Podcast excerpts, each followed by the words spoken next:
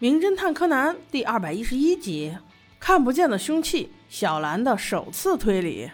今天特别热，小兰和原子相约去游泳，在路上却差点被一辆车给撞了。一看是个女司机，没好意思怪她。司机连忙下车问孩子们有没有事儿。原来她是一个花艺老师，在上班的路上突然感觉有些晕，所以才差点出了危险。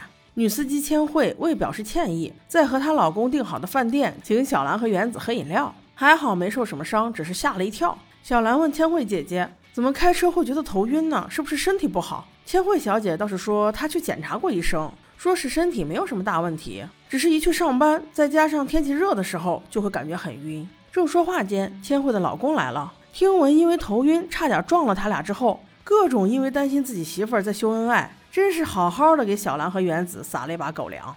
原子心道：“我怎么没有找到这么体贴的男朋友啊？”算了算了，没眼看，赶紧走吧。正在那位男士去付钱的时候，不小心被一级台阶绊了一下。随后拉着原子走的千惠和原子他俩也被绊了一下。原子连忙扭头对小兰说：“哎，小心台阶啊！我们都被绊了。”小兰是最后一个过来的，把这一幕看了个仔细。她心生怀疑：千惠姐姐的老公那么体贴，怎么连这个都不知道提醒自己媳妇儿一下呢？所以他晚上回家之后，在饭桌上就问他爸。以一个侦探的角度来看，这个故事有没有隐情？小五郎一听，大大咧咧地说：“人家夫妻之间的事儿，你少插嘴，瞎琢磨容易当坏人。”小兰子表示：“我一定要去查查千惠姐为什么要无缘无故的头晕。”于是没过几天，就约了原子带着柯南一起去了千惠的家。千惠的家非常漂亮，是一个月前才盖好的。小兰心想：这不会是新房子甲醛多吧？于是就请原子帮忙介绍了检测人员，下次过来查查。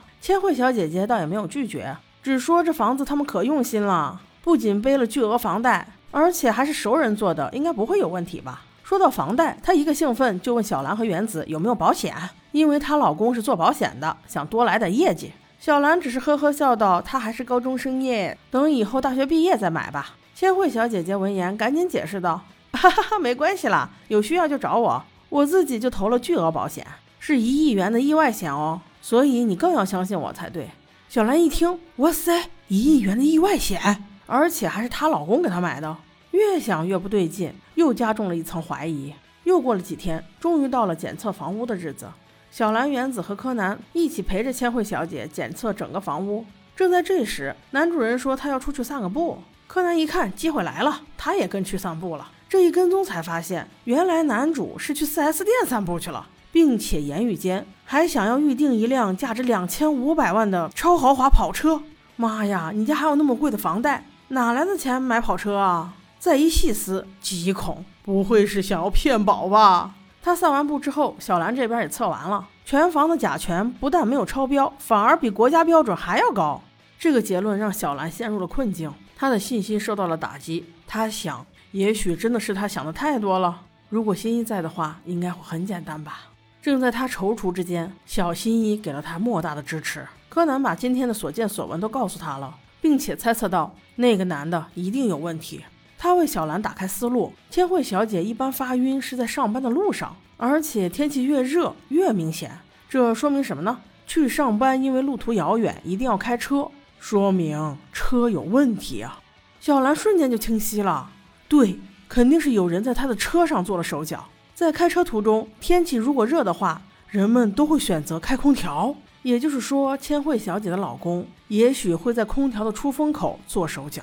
事不宜迟，第二天一清晨，柯南和小兰两个人先是报了警，才慢慢的赶往千惠小姐的家。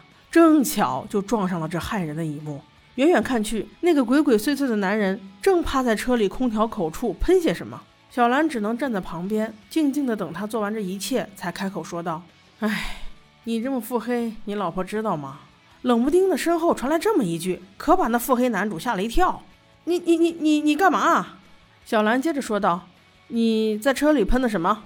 那男主说：“啊，只是香水罢了。”柯南都听不下去了，实在不想听他俩在这兜圈子，直接问道：“一会儿警察来，你敢把这个给警察吗？”那男主一听警察要来，立刻目露凶光。